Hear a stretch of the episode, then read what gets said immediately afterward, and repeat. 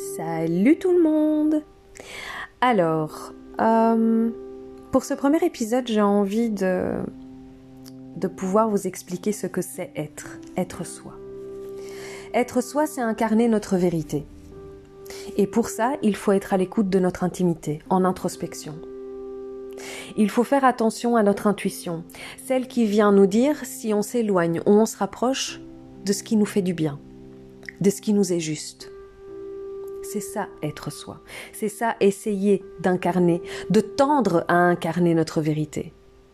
De tendre à se rapprocher de ce que nous sommes réellement. Alors évidemment, dans le jeu de la vie, il y a certains petits barrages qui viennent euh, foutre un peu le bordel. C'est l'héritage culturel, sociétal, familial. Et avec ça, on essaye d'être. Mais ces différents héritages viennent nous convaincre qu'il y a une attente du moment parfait avant de pouvoir se lancer.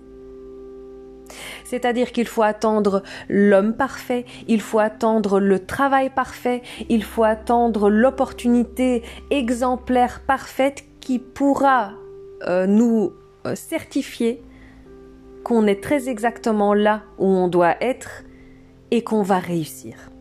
Non. Euh, petite confidence, ce moment-là n'existe pas. Le parfait n'existe pas. Et euh, le monde rose, sans difficulté, sans montagne à gravir, euh, n'existe pas. Le monde sera toujours régi par des événements hostiles, par des événements confrontants, par des attentes, par des projections, par des jugements. Et on n'arrive pas à être avec ça. Et dès qu'on essaie de s'en dégager, la tentation de tomber dans les travers se fait de nouveau sentir. Et on fait plaisir. Et on veut être à la mode. Et on veut faire des compromis. Alors on crie. On crie parce qu'il faut se faire entendre, parce qu'il faut trouver sa place, il faut prendre sa place. Alors qu'être soi, a priori, est silencieux. Alors pourquoi est-ce qu'on tombe dans ces travers? Pourquoi est-ce qu'on veut absolument faire plaisir, être à la mode? Pourquoi est-ce qu'on fait des compromis? Si on se pose un instant, pourquoi est-ce qu'on fait tout ça? Parce qu'on ne veut juste pas succomber à la peur de perdre l'autre. La famille, les amis, le boulot. Alors on reste emprisonné dans notre prison. On s'enferme dans notre propre cage et on choisit de rester dans l'ombre. Alors que la peur est l'émotion qui nous permet de grandir. Quasiment la seule d'ailleurs. Alors, est-ce qu'on a réellement envie de continuer à donner aux autres le choix, la décision, le contrôle du bonheur et du malheur de notre vie? Est-ce qu'on est prêt à donner aux autres le pouvoir de vie à, notre existence? Tu as une semaine, qu'est-ce que tu fais? Est-ce que tu attends réellement de pouvoir euh, avoir un moment parfait pour être sûr et certain que tu ne perdras pas l'amour de l'autre? Est-ce que toute ta vie, tout ce que tu vas acter, va continuer à être acté simplement pour être certain de continuer à, euh, avoir l'amour de la personne que tu as en face? Donc, si on comprend cette image, on comprend qu'on donne le pouvoir à l'extérieur pour qu'il puisse nous empêcher de rayonner. On choisit de donner ce pouvoir à l'extérieur. On choisit de donner à l'autre la raison pour que nous puissions nous positionner en tant que victime et dire oui, mais c'est la faute à mon patron, ce sont mes enfants, c'est mon mari, c'est ma femme. Alors que non, alors que la seule personne qui s'enferme dans sa propre cage et qui s'empêche de rayonner, c'est nous-mêmes, en faisant le choix de ne pas nous rapprocher de ce qui nous fait du bien par la simple peur de perdre un amour extérieur à celui qui est à l'intérieur de nous-mêmes. Donc on préfère ne pas s'aimer soi-même au profit de l'amour de l'autre. Hmm. Je suis pas certaine que ce soit hyper constructif. Alors quand on arrive à ça, évidemment, plus on s'enterre là-dedans, Et plus on arrive à un mal-être. Le mal-être, il y a différents stades. Le premier, c'est le plus kiffant, c'est le déni. On se conforme à toutes les influences du monde, et dès qu'on répond aux attentes du monde, on perd notre unicité, on perd notre être, on s'éparpille et on se perd. Mais c'est ok. Ça fait partie de l'expérience pour arriver au chemin de l'éveillement. Ça fait partie de l'expérience d'être en déni pour pouvoir arriver à la rupture. Parce que plus on est en déni, plus on se dit que non, non, non, on va continuer à se conformer au, à l'extérieur, il faut que je continue à être aimé des autres. Et plus on va s'oublier de s'aimer soi, et plus on va arriver à une rupture. La rupture, c'est l'écart entre ce que l'on est et ce que l'on est censé apporter au monde. Et il devient tellement grand qu'on finit par s'effondrer. Et cet effondrement, évidemment, il est salvateur, si on l'écoute. Parce qu'il nous ramène à être. Parce que quand on s'effondre, dans la simple euh, désillusion qu'on a tout perdu, quand on est dos au mur, il n'y a que une seule personne vers qui on, s'adresse, c'est soi-même. Alors, ça peut commencer évidemment en étant ici aujourd'hui en train d'écouter ce podcast. Et ce deuxième point, la rupture, peut mettre plus ou moins du temps suivant la résistance de l'humain. Parce que, évidemment, en tant qu'humain, il faut qu'on soit bien certain d'avoir pu tester toutes les possibilités histoire d'être convaincu qu'on est bien malheureux. C'est seulement quand on est sûr et certain qu'on est bien malheureux euh, qu'on est prêt à changer. Comprendre qu'avec qu'avec tous les efforts et tous les compromis, on arrivera tout compte fait pas à trouver notre place aux yeux des autres je parle bien aux yeux des autres, parce que ce ne sera jamais assez bien, ce ne sera jamais assez bon. Et là, on va avoir de plus en plus de frustration. Et là vient le questionnement sur sa vie, sur sa famille, sur le boulot, sur les amis, et on vient tout remettre en question. Est-ce que je suis en accord avec tout ça? Est-ce que c'est bien ça que je suis venu faire sur Terre? Si on se pose la question, c'est que la réponse est non.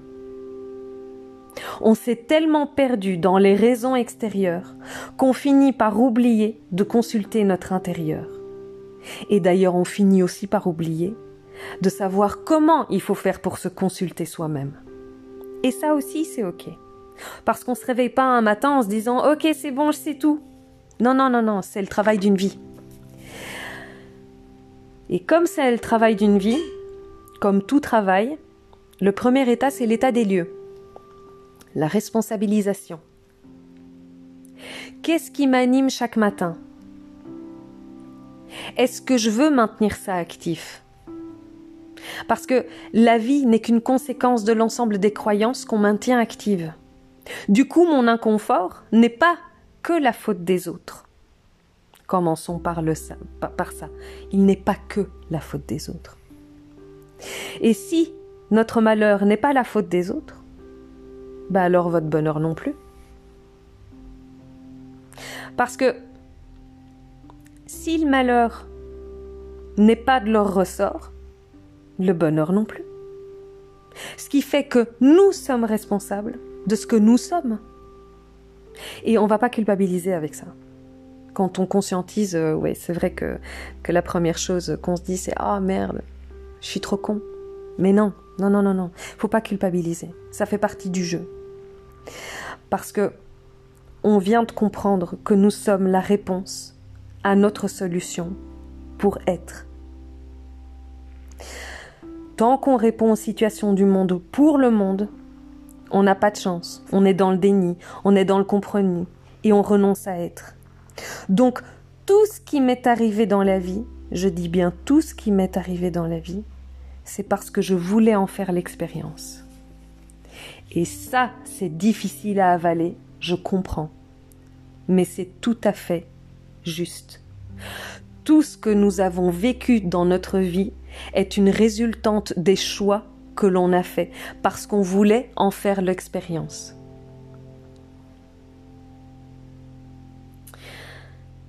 Je ne dis pas que le choix est agréable ou désagréable. Je dis que c'est un choix et que nous l'avons fait. Il n'y a personne d'autre qui nous a obligés à faire ce choix-là. Alors du coup, c'est un choix que de rester dans l'inconfort. Par peur d'être rejeté, par peur d'être blessé, parce que de toute façon, on se dit qu'on ne m'aimera jamais parce que je suis comme ça, parce que je ne suis pas assez parfaite. Si, si, ce sont mes parents qui me l'ont dit. J'ai un sale caractère, je ne sais pas cuisiner, je ne fais pas une taille 32. Alors la société, elle a dit que je n'étais pas assez bien. Et donc si la société ne faisait pas autant de mauvaise propagande, j'irais mieux. Ben oui, parce que c'est la faute à la société. Non, non, non, c'est pas la faute à la société. On trouvera toujours autre chose pour se rabaisser. Parce qu'on a compris que le but est de trouver un miroir qui nous montre notre propre reflet à l'intérieur. Et pour ça, il faut trouver le courage de le faire. Il faut trouver le courage de regarder le miroir que nous offre l'autre, que nous offre l'extérieur. Lorsque tu dis que la société euh, devrait faire moins de propagande pour les personnes euh, avec une taille 32. Il n'y a pas une question de société qui devrait faire moins de propagande. Il y a simplement à t'aimer toi-même. Que la société dise qu'il faut une taille 32 ou une taille 36 ou une taille 50, on s'en fout. Elle aura beau dire ce qu'elle veut. Si tu ne t'aimes pas, son message ne passera pas. Tout démarre de soi. Et l'amour de soi ne vient pas de l'extérieur, il vient de l'intérieur. Alors, évidemment, le miroir est le seul qui puisse te faire réaliser comment tu te sens réellement. Et faire face à cette peur, cette douleur, ta confiance en toi, ton estime de toi, et te faire grandir en conscience. Mais pour ça, il faut enlever nos masques tous les masques. Les masques, c'est ce qu'on porte pour être sûr et certain que l'autre nous aimera. Et qu'on finit en frustration parce qu'on remarque qu'ils ne sont quand même pas assez parfaits et qu'il y aura toujours quelqu'un qui aura un truc à redire. Donc, quitte à être critiqué, autant les enlever et être soi. Mais si j'enlève les masques, qu'est-ce qu'il reste de moi? Aujourd'hui, nous avons tellement tellement, tellement masqué notre personnalité, notre être, pour pouvoir convenir au monde extérieur, est-ce qu'on a vraiment une idée de qui nous sommes? Du coup, si j'enlève tout, ça va me sembler bien vide. Et donc je risque de commencer à paniquer. Parce que si j'enlève le badge du meilleur ami, le badge du plus gentil, le badge du, meilleur pote, le badge de la personne qui sait cuisiner, le badge, le badge de la fille parfaite, le badge... Il y en a tellement des badges. Ouais, mais moi, j'ai pas peur de dire mes quatre vérités. Moi, j'ai pas peur euh, d'être exactement. Moi, je m'en fous des autres. Non, non, non, non. Ça, c'est l'ego qui parle. C'est l'ego, il a pris un peu de hauteur et il a pris beaucoup de confiance et il prend beaucoup de place. Et il s'étale. Parce que plus il s'étale, et plus il nous empêche d'aller à l'introspection et d'aller remuer la merde. Parce que c'est ça l'introspection. Il faut d'abord enlever toute la merde pour pouvoir essayer de, de voir qui nous sommes. Et tant qu'on a besoin surtout de crier pour se faire entendre, eh bien c'est qu'on n'est pas écouté. Plus on a besoin de crier qu'on s'en fout des autres, et plus on met notre attention dessus. Plus on a besoin d'affirmer haut et fort qu'on est, et plus ça veut dire qu'on ne l'est pas. Et ça aussi, c'est OK. Parce que tant que on a à travailler sur soi, et encore j'aime pas beaucoup ce terme travailler sur soi, c'est comme développement personnel. On va dire que tant que on a encore des choses à entendre de nous-mêmes, c'est qu'on a encore la possibilité de faire partie de l'expérience de la vie. Et si on a encore la possibilité d'en faire l'expérience, c'est qu'on est vivant. Et ça, c'est super. Ça veut dire qu'il y a encore des émotions à vivre. Ça veut dire que on n'est pas mort. Alors, c'est avec humilité qu'on va accepter de se rendre compte qu'on ne sait rien. Tout ce que je sais, c'est que je ne sais rien. Tout ce que je sais, c'est que je n'ai plus aucune certitude. Et là, là, c'est le point le plus merveilleux du monde parce que ça veut dire qu'on est arrivé à remettre tout à plat et que tout est à nouveau à créer. On a le droit d'être. On est arrivé pile poil à ce moment où on peut de nouveau construire, mais à ce qui nous fait vibrer, à ce qui nous est juste et à ce qui nous fait du bien. Alors, à ce moment-là, c'est le carrefour. C'est à nous de choisir.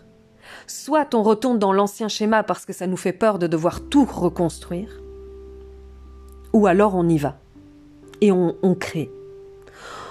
Être soi, c'est un état vibratoire. Il n'y a personne à convaincre et il ne demande aucun effort.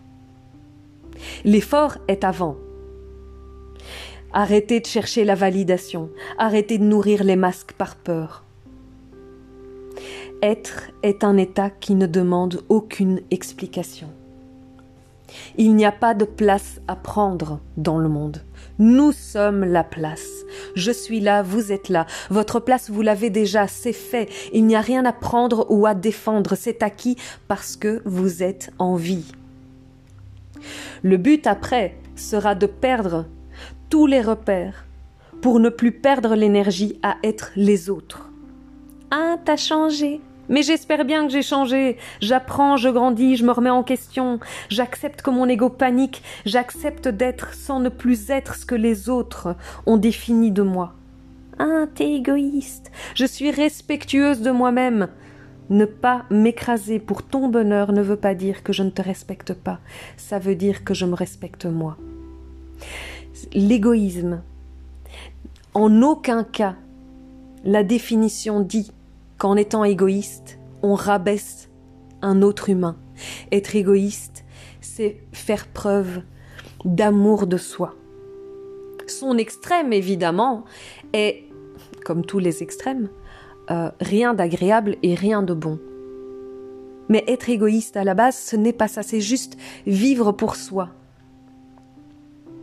Et d'ailleurs, dans l'état actuel des choses, dans le monde que nous vivons, Chacun devrait faire preuve d'un peu plus d'égoïsme, de temps pour lui-même, pour arriver à un bien-être collectif, parce qu'il est évident que si chacun prend soin de soi, à être dans son état vibratoire le plus juste et ce qui lui rend la vie meilleure parce que du coup il se fait du bien. Ce qui veut dire que quand il se fait du bien, il a de l'amour pour lui-même. Quand il a de l'amour pour lui-même, il n'a plus besoin d'aller chercher à l'extérieur quand on arrive à ça, il y a un équilibre de, bien-être collectif qui se fait. Voilà.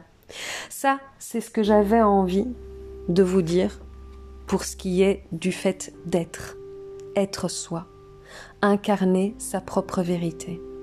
Et il faut apprendre à prendre le temps de le faire. Voilà, c'est, euh, je vais m'arrêter là pour le premier épisode. Euh, N'hésitez pas à me dire ce que vous en pensez. Si jamais vous avez des questions, euh, j'y répondrai avec plaisir. Euh, et voilà, ce sera parfois un peu décousu.